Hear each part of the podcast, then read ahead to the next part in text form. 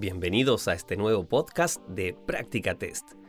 En esta sesión revisaremos el tema Usuarios vulnerables del libro del nuevo conductor. Siempre recordaremos nuestra idea de TLC para aprobar el examen teórico de conducción, ¿cierto? Test, libro, clases. O sea, procuren tratar de ayudar a su cerebro a poder aprender todos estos temas de la mejor forma para aprobar el examen, pero también para luego ser buenos conductores. Así que vamos a los usuarios vulnerables. Usuarios vulnerables en el libro Nuevo Conductor están definidos como peatones, niños, ciclistas y otros usuarios, que en el momento de participar en las vías están en una cierta desventaja respecto a la fuerza, ¿cierto? O sea, los peatones son vulnerables ante un vehículo, mm, una motocicleta o hasta una bicicleta.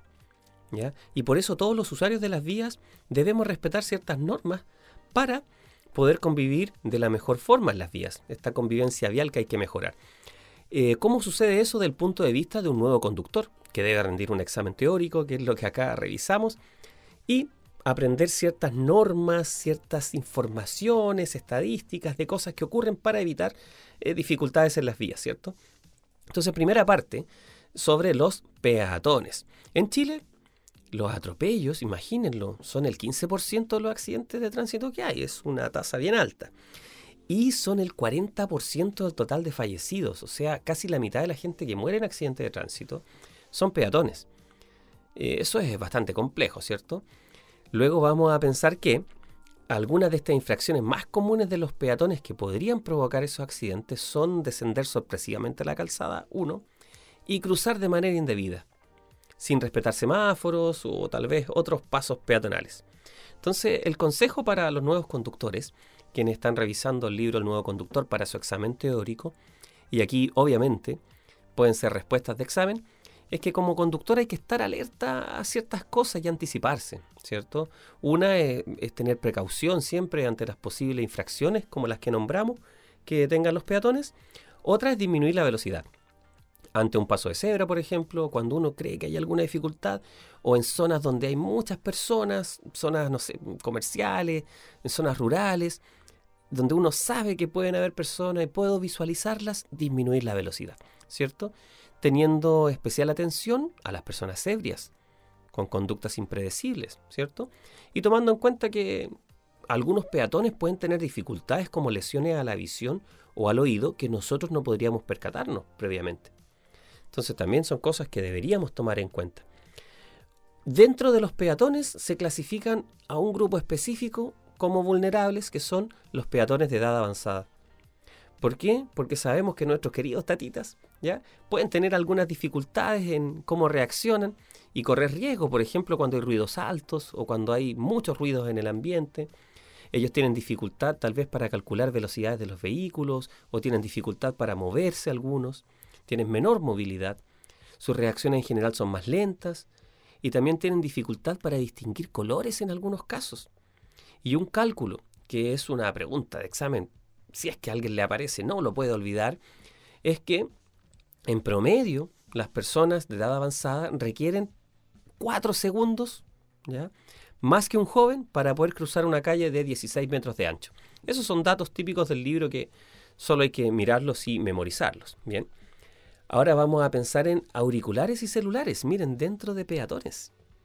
Sabemos que en la actualidad, por supuesto, cada vez más personas ocupan estos aparatos, ¿cierto? Y lo que ocurre es que se aíslan acústicamente. Entonces, cuando alguien se aísla acústicamente, imagínenlo en una bicicleta, puede provocar grandes dificultades en las vías. Un peatón también. Entonces, por esa razón, nosotros debemos estar atentos como conductores a esas posibles conductas. ¿Bien? Recuerden el libro Nuevo Conductor. Aunque tal vez muchos de nosotros también seamos peatones y ciclistas, por supuesto. Los niños. Los niños tienen varias dificultades del punto de vista de ser usuarios vulnerables de las vías. Primero pensando en su estatura. Cuando nosotros pensamos en que los chicos son más pequeños que los adultos, la mayoría por supuesto, eh, no son tan visibles. Además que ellos actúan principalmente por dos motivaciones, es lo que dicen los estudios psicológicos que enfocan a los niños como usuarios vulnerables en las vías. ¿Cuáles son estas dos causas? Una es miedo y la otra es juego. O sea, un chico por juego podría cruzar una calle detrás de una pelota, el típico ejemplo clásico. Y también un niño por miedo podría cruzar una calle arrancando de cualquier cosa que le provocara miedo. Entonces es un poco impredecible su actuación en las vías.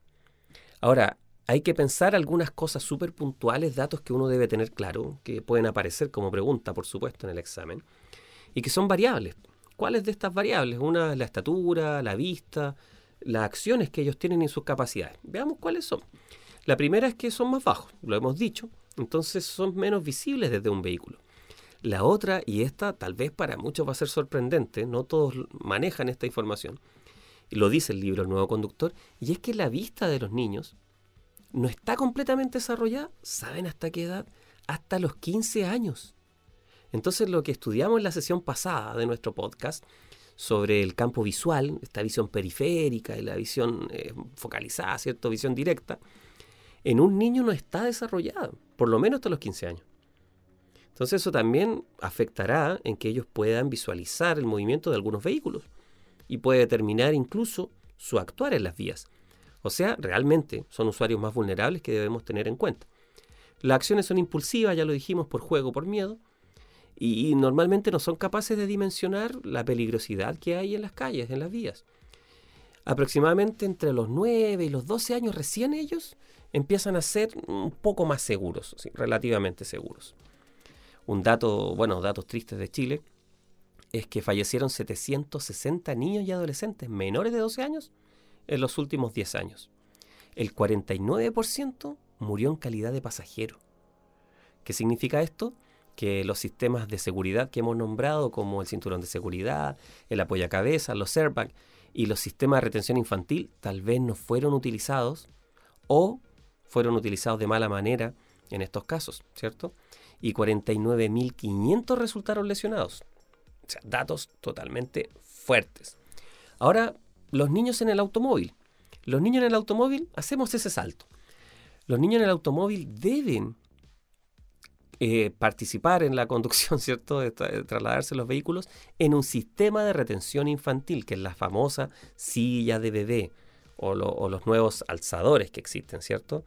Y aquí hay un dato súper triste también, y es que los accidentes de tránsito son una de las mayores causas de muertes prematuras en niños en todos los países de nuestra región en América Latina y el Caribe. ¿Qué son estos sistemas de retención infantil, los famosos SRI que les pueden aparecer en preguntas del examen? Son las sillas de bebé. Y estas sillas de bebé tienen algunas características y hay cosas que hay que aprenderse súper importantes como para poder responder en el examen. Y obviamente tener esta información para utilizarla luego en la práctica. Eh, algunos datos importantes que se relacionan con los niños en el vehículo y vamos a llegar a los sistemas de retención infantil. Primero, en 2016 se aumentaron las exigencias que venían de 10 años anteriores en Chile. Esto es histórico, no, es muy probable que lo pregunten. Pero las sillas de bebé fueron obligatorias desde 2006 y en 2016, no hace mucho tiempo, ¿ya? Eh, se realizó en la normativa un ajuste que prohíbe el traslado de menores de 12 años, escúchenlo bien, los menores de 12 años en el asiento delantero del vehículo. Deben ir en el asiento trasero. Solamente una excepción puede ser los vehículos de cabina simple, una camioneta que tenga solo una cabina y ahí por supuesto no tiene más opción eh, el menor de ir sentado adelante. Pero los menores de 12 años deberían ir en el asiento trasero.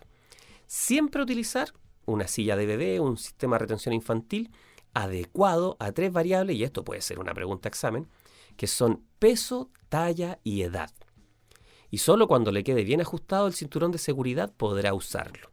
¿Cómo se usa correctamente el cinturón? Cuando los niños lleguen con sus pies al suelo, al piso del vehículo, y el cinturón no les apriete el cuello. Pueda pasar por su hombro, por la mitad del hombro y la mitad del pecho. Bien. Ahora, ¿qué es lo que dice la ley? Que hasta los 9 años deben ir en un sistema de retención infantil y hasta los 12 años deben ir con cinturón en el asiento de atrás. Eso no lo podemos olvidar. Bien, para que les vaya bien en estas preguntas. Ahora hay algunas cosas bien específicas, como por ejemplo nos podrían preguntar, eh, ¿es obligatorio usar los sistemas de retención infantil? Y fíjense la respuesta, bien complejo. La respuesta es que sí, es una pregunta cerrada, sí, es obligatorio. Pero es obligatorio trasladarlos a menores de 8 años inclusive, bien, es decir, hasta que cumplan los 9 años de edad, o de una estatura, ya que hay datos, 135 centímetros de esa estatura y 33 kilogramos de peso. Bien, el incumplimiento, por supuesto, de esta, de esta normativa tiene una sanción y es como una falta gravísima. Su multa puede ser de 1,5 a 3 UTM. O tal vez hasta la suspensión de la licencia de 5 a 45 días. ¿Ya? Complejo, complejo. Ahora vamos a pasar a los ciclistas. Eh, algunos datos de los ciclistas, les cuento, lo conversamos con muchos alumnos, ¿cierto? Muchos de nosotros, conductores, también somos ciclistas. Entonces, comprendemos muy bien de qué se trata esto. Para el examen hay algo que aparece que es clave. Primero, que hay una normativa, que es la distancia que uno debe tomar como conductor al adelantar a un ciclista. Esa distancia es de 1,5 metros.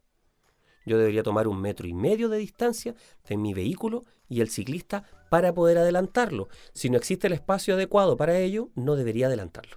Bien, eso siempre se transforma en una pregunta de examen. Otros usuarios vulnerables de las vías son los vehículos de tracción animal, bien, los conductores de edad avanzada, los motociclistas y los triciclos motorizados de carga. Por supuesto nos referimos a los conductores de estos vehículos. El primero, los vehículos a tracción animal. Estos vehículos, obviamente, los vamos a encontrar más comúnmente en zonas rurales. Deberíamos reducir la velocidad, no acercarse demasiado, no hacer señales luminosas ni sonoras para no alterar a el animal que esté participando de este vehículo, ¿cierto?, de tracción animal. Y eh, mantener mucha distancia y respeto ante esta situación.